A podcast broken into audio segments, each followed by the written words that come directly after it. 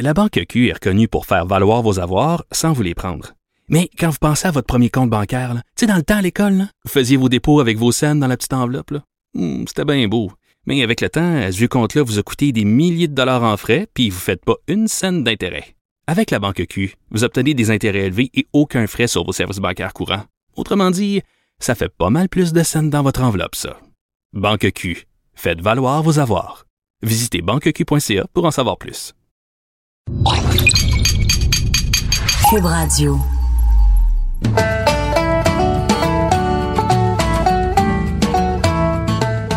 Salut tout le monde, c'est Guylaine Tanguay. J'avais le goût de jaser, alors je me suis dit, c'est le temps d'un podcast. Vous écoutez Ma vie country. Merci d'être là avec moi pour passer les prochaines minutes pour une autre rencontre podcast.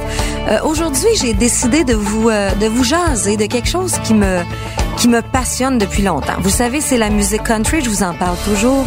Mais aujourd'hui, on s'en va voir mes idoles, nos pionniers, ceux qui ont marqué notre vie. Mais je vous parle plus précisément de choses personnelles, de nos rencontres.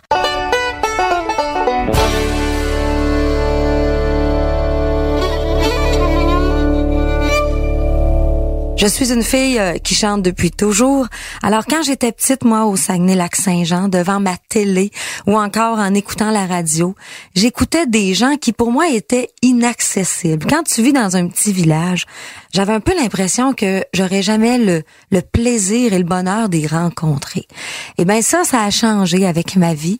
Euh, quand je suis déménagée, d'abord j'ai déménagé en ville, j'ai commencé à chanter, à faire des spectacles dans les festivals. Vous connaissez un peu mon histoire maintenant. Mais aujourd'hui, je veux vous parler de ces rencontres que j'ai faites avec les années. Mes idoles, j'en ai plusieurs. Euh, des fois, quand on est jeune, il y a une personne qui nous fascine. C'est cette personne-là qui est placardée sur nos murs dans notre chambre. On se tourne et son visage est partout. Ben moi, j'en avais plusieurs. Et moi, contrairement aux jeunes, ben j'avais pas d'affiche, de poster dans ma chambre parce que j'avais ces gens-là euh, probablement plus dans mon cœur. Et aussi, je pensais que j'étais un peu out parce que j'étais pas vraiment à la mode avec mes chanteurs country western. Une jeune fille qui se promène en voiture à 16-17 ans et euh, qui écoute euh, du Patrick Normand, du René Martel, du Georges Jamel, la famille d'Arèche, c'était pas très in. Alors je gardais ça dans mon cœur. C'était un peu secret. Mais là mes secrets vont sortir et je vais vous les dévoiler aujourd'hui.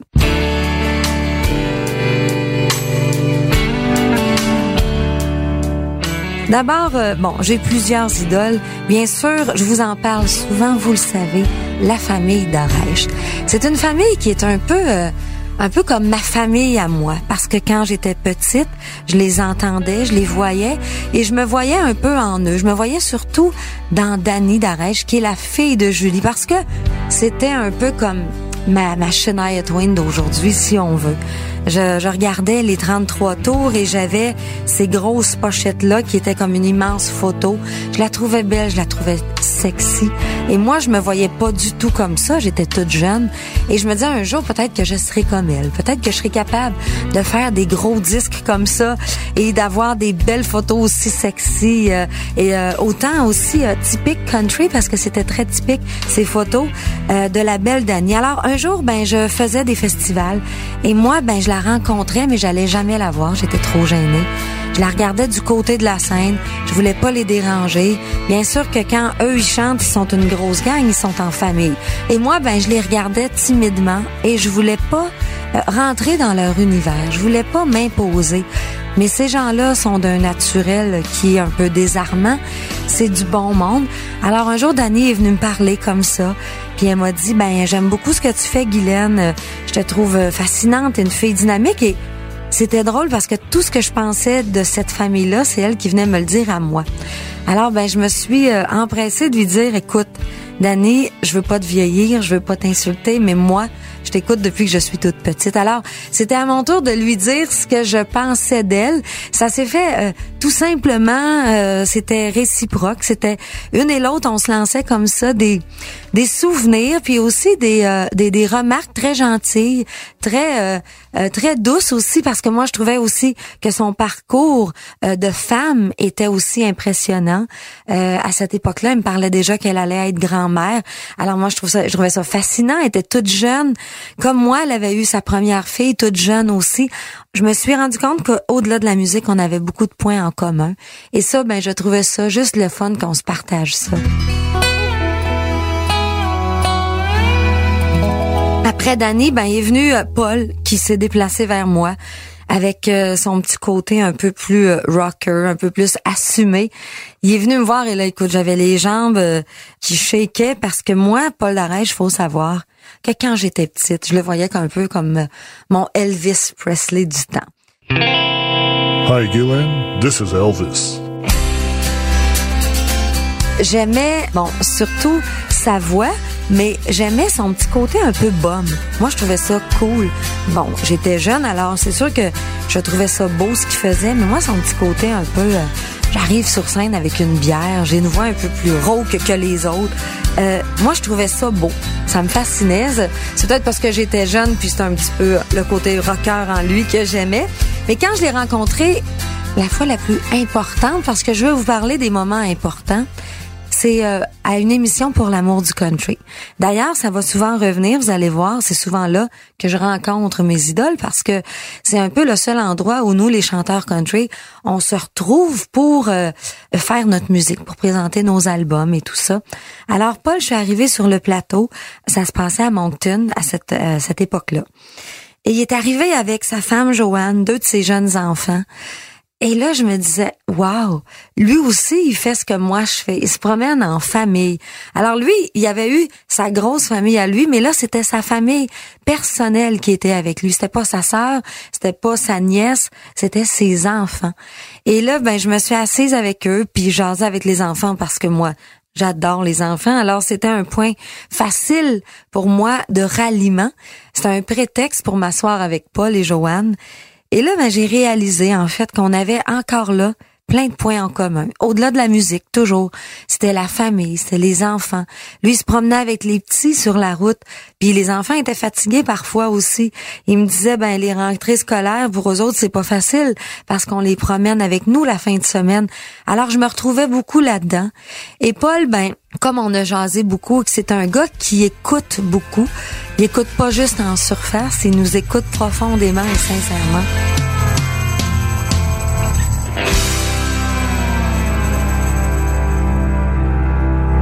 Ben, quelques semaines après, par la poste, je recevais une cassette dans une enveloppe. Alors on a ouvert ça, il y avait une petite mini lettre avec ça, mais ça disait juste écouter la cassette puis tu vas voir qui te l'a envoyé. Et là-dessus ça disait salut Guylaine, c'est Paul Darèche.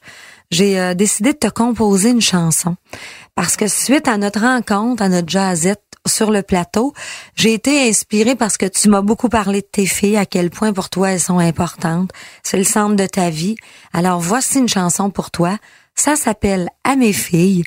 Et si tu l'as fait sur un album, ben, ça va me faire plaisir.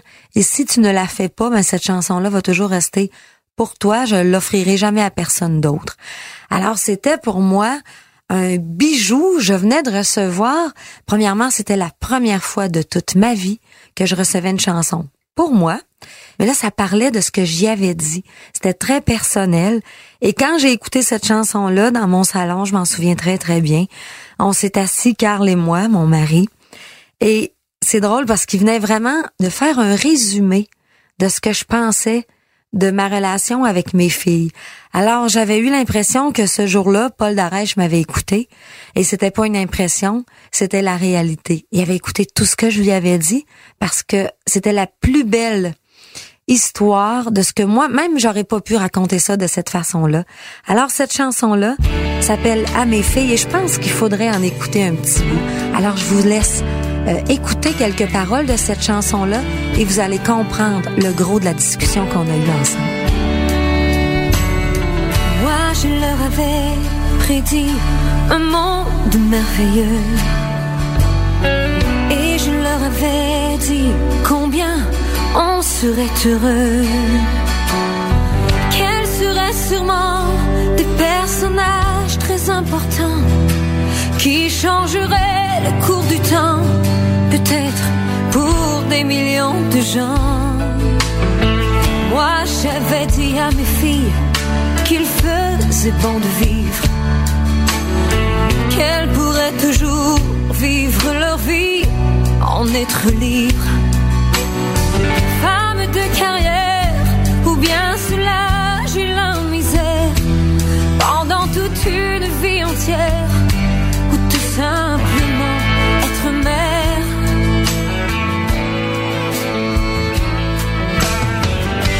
Tout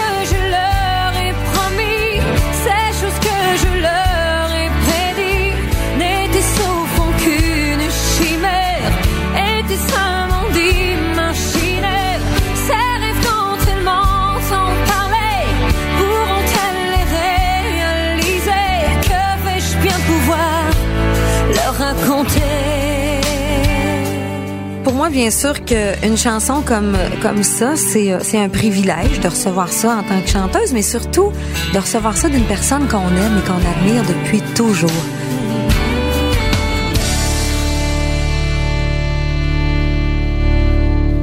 Ensuite, euh, bien sûr, est venu plein de rencontres qui se sont euh, continuées, semaine après semaine, devrais-je dire, parce que on s'est vu plusieurs fois, c'est sûr, mais une rencontre importante qui a été faite avec Julie Darèche pour moi. Euh, c'est bien sûr dans tous ces festivals, je me répète, mais on s'est beaucoup rencontrés là-bas, mais surtout une fois, j'ai osé demander à Julie Darèche de venir chanter en studio sur un album pour moi. Je voulais faire que la lune est belle ce soir. Et Julie a accepté euh, volontiers. C'est une dame qui a un grand cœur.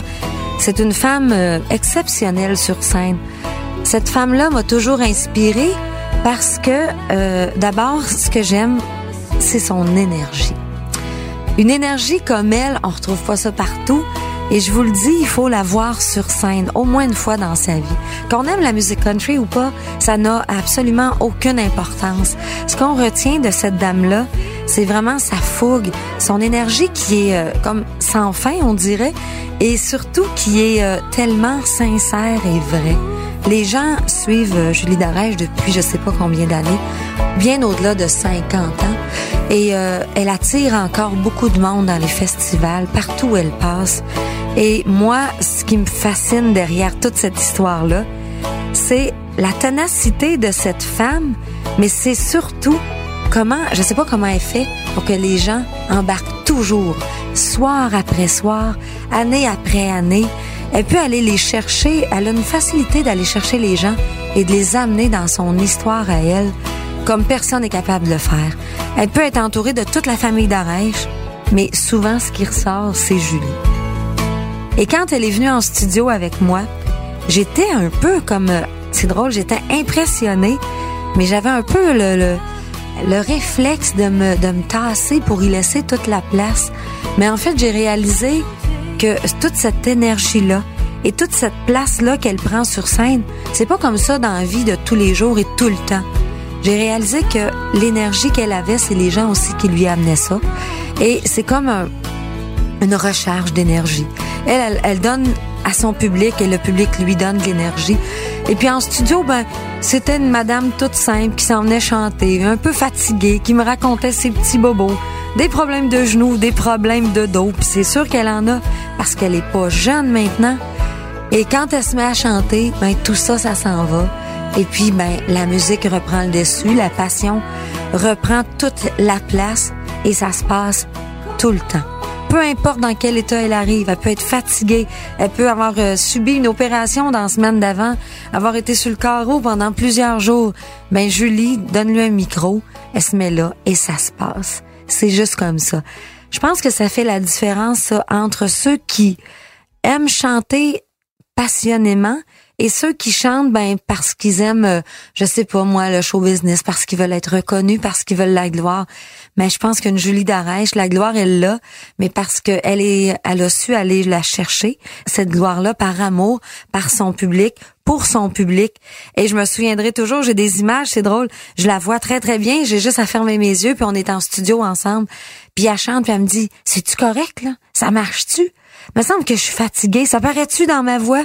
Puis moi, je lui dis, pas du tout.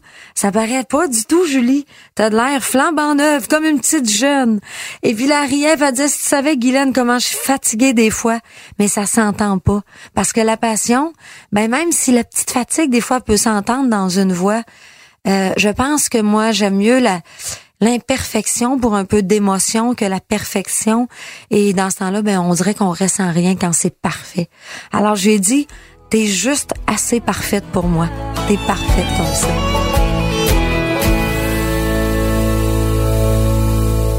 Ben ça, c'est mes petites rencontres avec euh, la famille d'Arèche.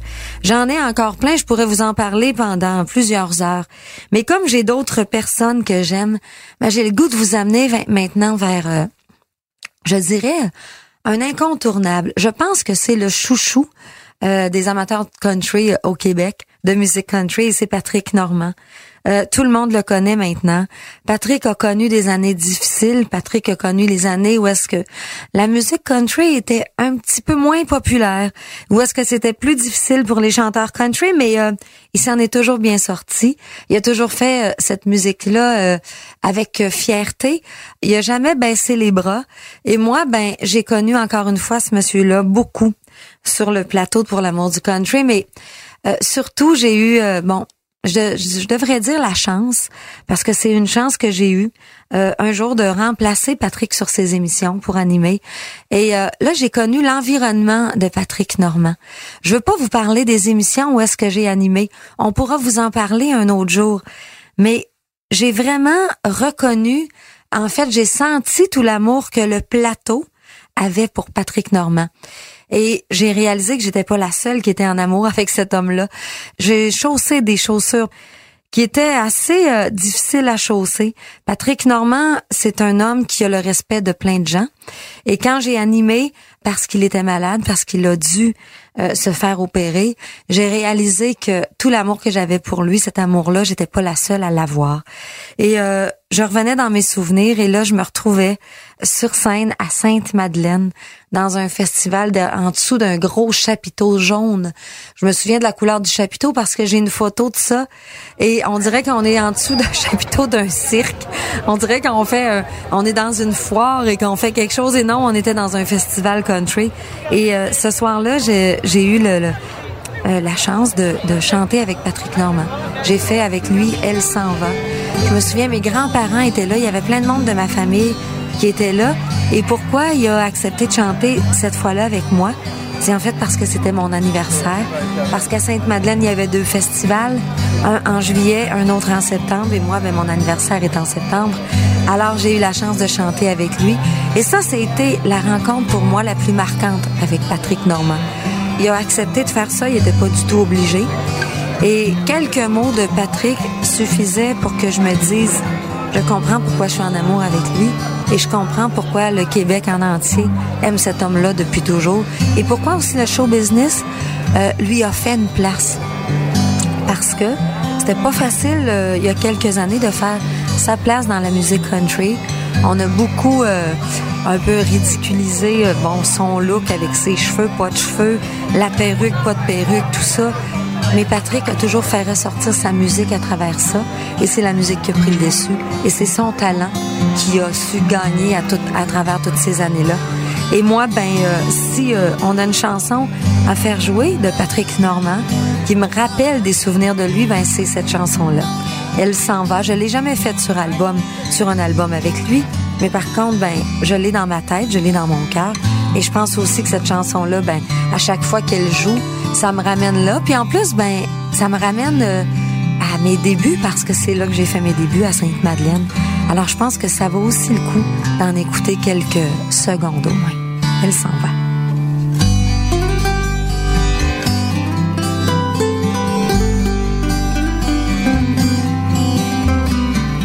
Si peu tu verras, tempête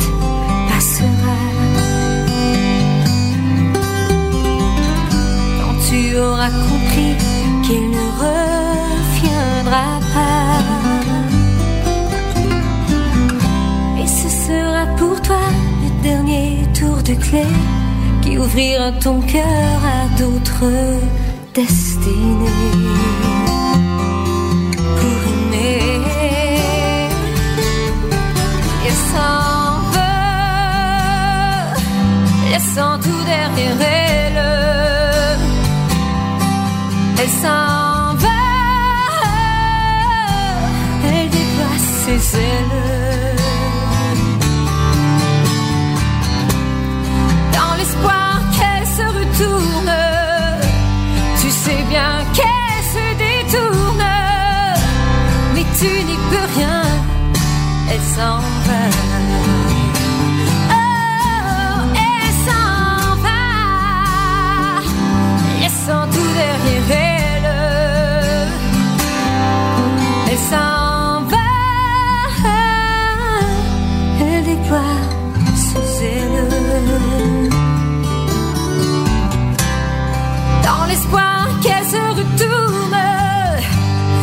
tu sais bien qu'elle se détourne, mais tu n'y peux rien, elle s'en va.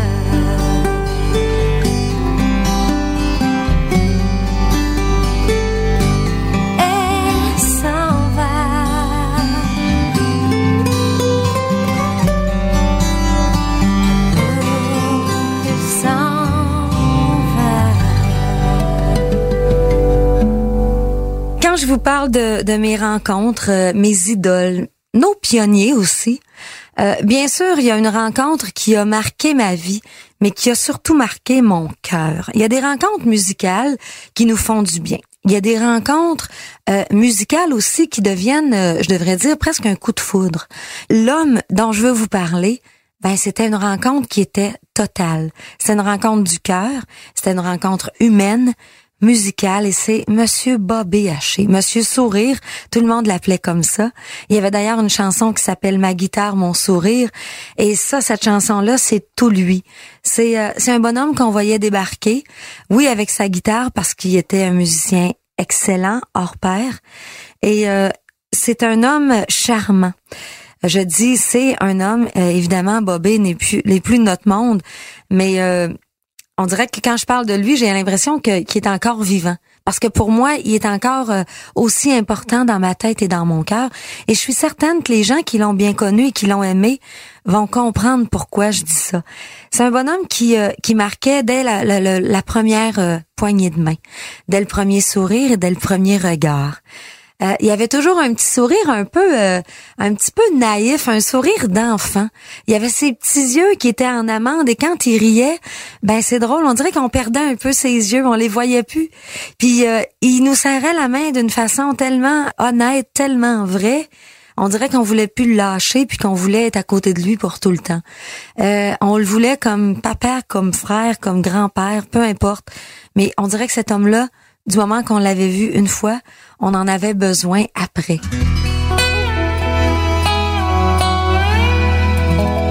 Moi, je veux vous parler d'une époque où j'ai décidé de faire de la place dans ma vie pour cet homme-là sur scène. Je voulais partager la scène avec Bobby Haché parce que je le trouvais jeune dans son attitude. C'est drôle. Moi, je voyais pas son âge du tout. J'avais l'impression que c'était un jeune, ce monsieur-là. Et pourtant, il était beaucoup plus âgé que moi.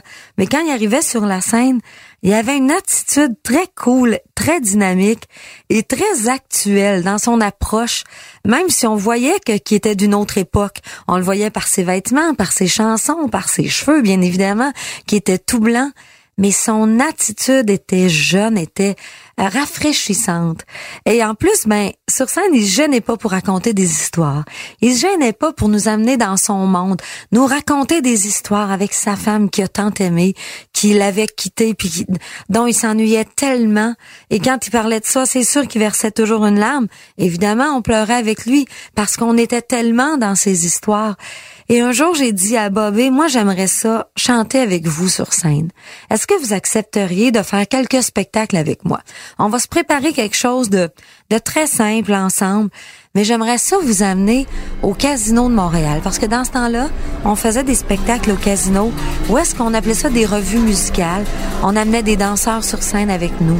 C'était des numéros qui étaient bien préparés. C'était toujours des spectacles qui étaient bien montés. Et là, je disais à Bobby, on va vous emmener dans un univers qui va être digne de Bobby Ashley. On va vous emmener dans l'univers que vous allez vouloir choisir. Vous allez choisir vos chansons. Vous allez choisir vos numéros. Au travers de tout ça, on va vous amener des danseurs qui vont faire euh, des numéros avec vous, qui vont amener un petit peu de, euh, je dirais, de, de Vegas à travers tout ça, parce que Bobby était très, très, très euh, bien préparé pour ce spectacle.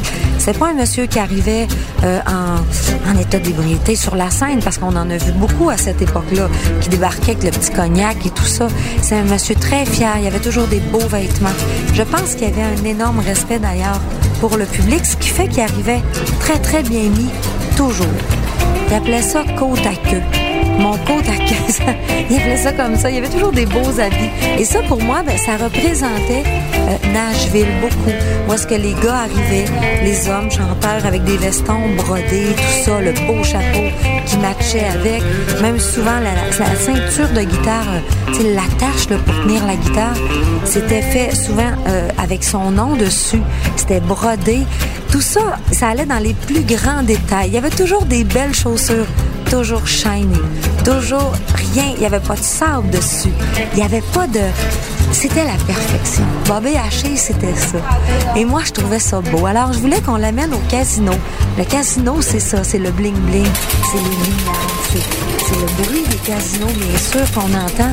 Mais au-delà de tout ça, on dirait qu'au casino, on s'attend à voir des choses qu'on verra pas ailleurs.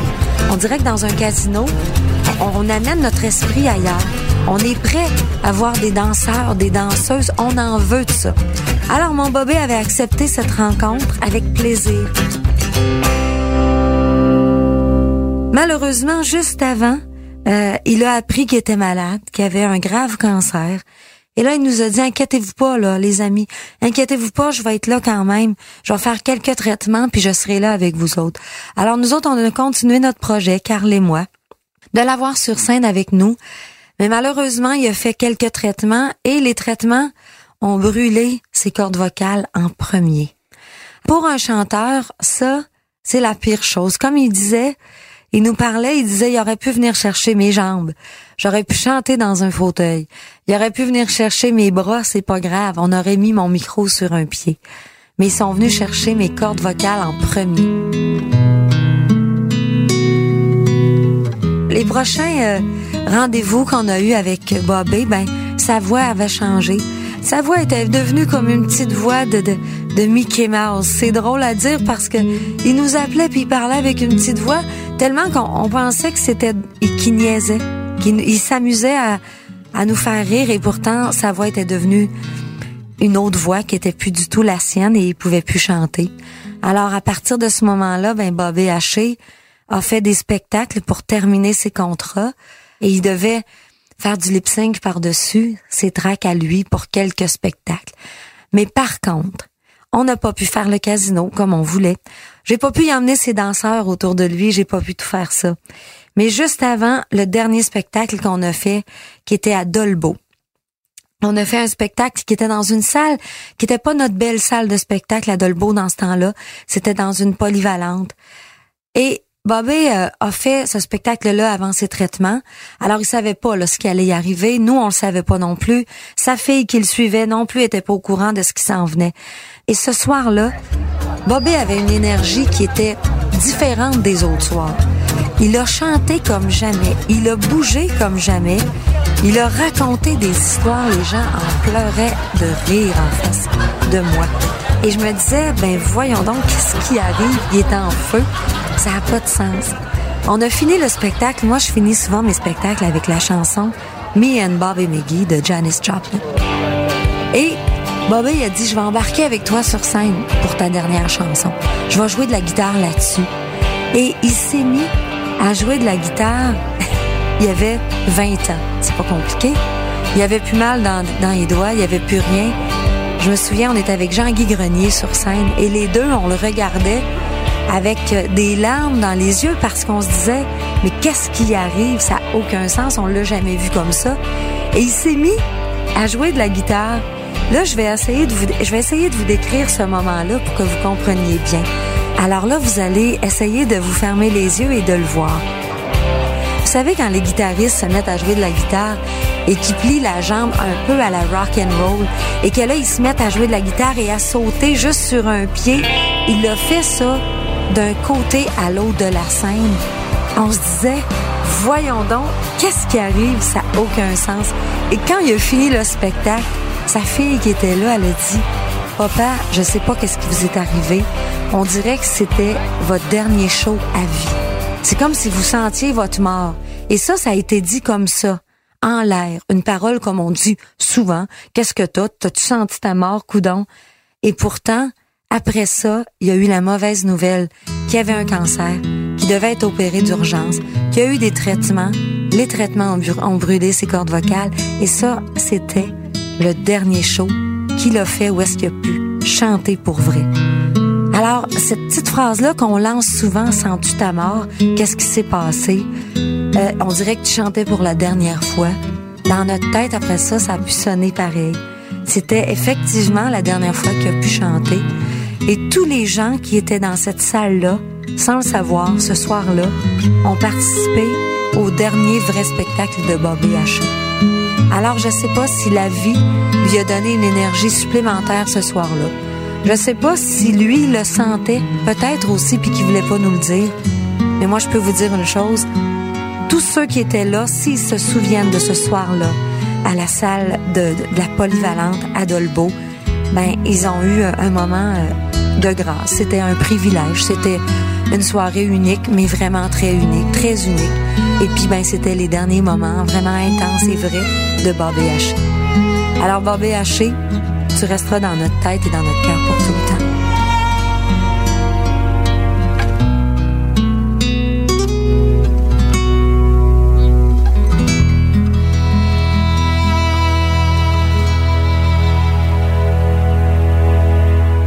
Maintenant, je vous ai parlé de toutes euh, ces personnes-là.